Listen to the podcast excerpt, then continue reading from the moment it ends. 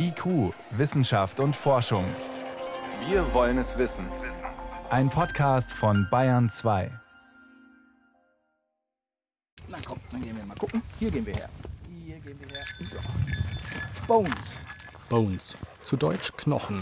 So lautet das Startsignal für Flintstone. Sein Herrchen Dietmar Kröpel hat dem altdeutschen Hütehund mit dem grauen, zotteligen Fell gerade sein Arbeitsgeschirr angezogen. Flintstone ist ein Archäologiehund.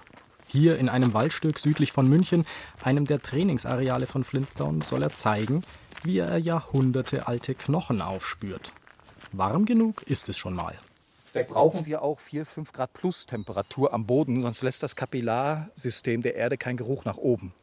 Die Knochen müssen zumindest nur noch Knochen sein, kein organisches Material mehr dran sein. Und das Alter ist nach oben offen. Ein Römergrab hat Flintstone so 2016 wohl schon mal entdeckt. Mit seiner feinen Nase soll er Archäologen helfen oder ungeduldigen Bauherren die Ungewissheit nehmen, ob Skelettreste und damit aufwendige Grabungen auf ihrem Grundstück warten. Etliche Male habe ich schon versucht, mich mit Dietmar Kröpel zu verabreden. Nie hat es bisher geklappt. Mal wetterbedingt, mal kam terminlich etwas dazwischen. Im Sommer ist es dem Hund zu heiß, im Winter den Archäologen zu kalt. Jetzt endlich treffe ich Hund und Herrchen zumindest auf dem Trainingsgelände. Aber um zu erfahren, wie das Ganze funktioniert, sollte es reichen. Und das erklärt Dietmar Kröpel so. Es ist ein ganz spezieller Bakterienstamm, der die Knochen besiedelt. Und diese Bakterien haben Ausscheidungen. Das ist DNA, da sind Proteine, da ist Eiweiße drin. Und die riecht er. Die Trefferquote an über 90 Prozent der Orte, an denen Flintstone anschlägt, finden sich auch Knochen, so Dietmar Kröpel. Und tatsächlich verändert sich auch hier nach einigem Schnüffeln das Verhalten des Archäologiehunds. Er zeigt da an, setzt sich dahin. Fein. Haben Sie gesehen, wie er sich hingesetzt hat? Mhm. Fein. Das heißt, wir wissen jetzt, dass sich unter ihm der Knochen befinden muss. Und genau unter diesem Stumpf liegt ein Knochen eines 1810 gestorbenen ehemaligen Soldaten der napoleonischen Armee. Fein hast du das gemacht. Den Knochen hat Dietmar Kröpel vor zwei Jahren hier vergraben, sagt er. Zu sehen bekommt Flintstone seinen vermeintlichen Fund nicht. In der Realität würde an der Stelle erst Tage, Wochen oder gar Monate später ausgegraben werden. Ob der Knochen wirklich existiert? Ich muss es Flintstones Herrchen glauben. Wie also die Nase des Hunds beurteilen? Dietmar Kröpel nennt mir Referenzen. Vom Landesamt für Denkmalpflege etwa sei ihre Arbeit abgesegnet. Doch auf Nachfrage heißt es, mit dem Hund hat dort noch niemand zu tun gehabt. Einer, der Archäologiehund Flinster schon mehrmals auf Ausgrabungen erlebt hat, ist Konstantin Karpati. Als Mittelalterarchäologe arbeitet er bei einer Ausgrabungsfirma in München. Einmal war nichts, also wirklich nichts.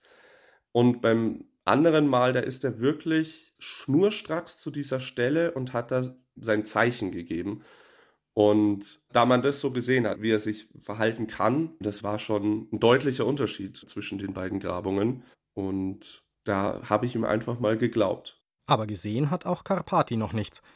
Die Grabung auf der Baustelle ging nicht tief genug, um Flintstones Fund zu beweisen. Ähnliches berichtet ein Archäologe in Österreich, bei dem der Hund kürzlich im Einsatz war. Trotzdem ist auch er überzeugt, dass der Riecher für Uraltknochen funktioniert. Vergleichbare Archäologiehunde gibt es weltweit inzwischen mehrere, doch die Literatur und Forschungslage dafür ist dünn. Der Umweltchemiker Kai-Uwe Goss hat deswegen seine Zweifel, dass solche Hunde wirklich uralte Knochen aufspüren können. Aus wissenschaftlicher Sicht bin ich da erstmal skeptisch. Also alte Knochen, wirklich alte Knochen, die auch keinen Knochenmark mehr enthalten, bestehen eigentlich nur noch aus mineralischem Material und typischerweise riecht das nicht. Und es wird auch nicht mehr durch Bakterien zersetzt, die dann irgendeinen Geruch produzieren könnten.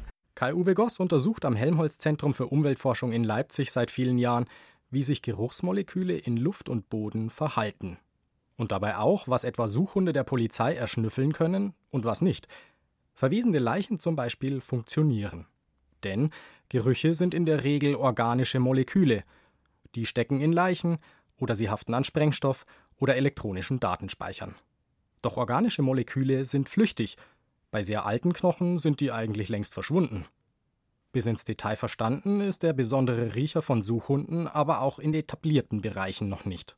Selbst in den Fällen, wo wir wissen, dass die Hunde gut funktionieren, wissen wir in der Regel nicht, welche Stoffe jetzt chemisch gesehen die Auslöser sind. Das heißt, bei einer Leiche wissen wir nicht, welche sind die Gerüche, die für den Hund nachher ausschlaggebend sind. Klar ist nur, Das Tier erkennt den markanten Duftcocktail wieder. Bei Sprengstoffen sind es wohl nicht die explosiven Mittel selbst, die die Hunde erschnüffeln, erklärt Goss. Da stecken die organischen Moleküle in technischen Verunreinigungen. Mit der Folge, dass zum Beispiel in Deutschland an TNT ausgebildete Minensuchhunde wieder neu trainieren müssen, wenn sie etwa irgendwo in Afrika eingesetzt werden. Goss will nicht ausschließen, dass Archäologiehunde uralte Knochen finden können, nur er würde dann gern auch wissen, wie das funktioniert. Aber wenn man das ausprobiert, muss man das unter sehr gut kontrollierten Bedingungen machen, damit das Ergebnis dann auch irgendeinen Wert hat. Dietmar Kröpel sieht solche Skepsis an seiner Arbeit mit Flintstone gelassen. Was soll ich denn sagen? Ich meine, ich brauche keinen Ruhm und Ehre. Ich kann mich vor Aufträgen nicht retten. Also der Mechanismus funktioniert. Nur wir können es uns nicht vorstellen, dass der Knochen riecht. Ob der Knochenriecher funktioniert oder nicht, Flintstone jedenfalls freut sich sicher schon auf das nächste Gassi gehen.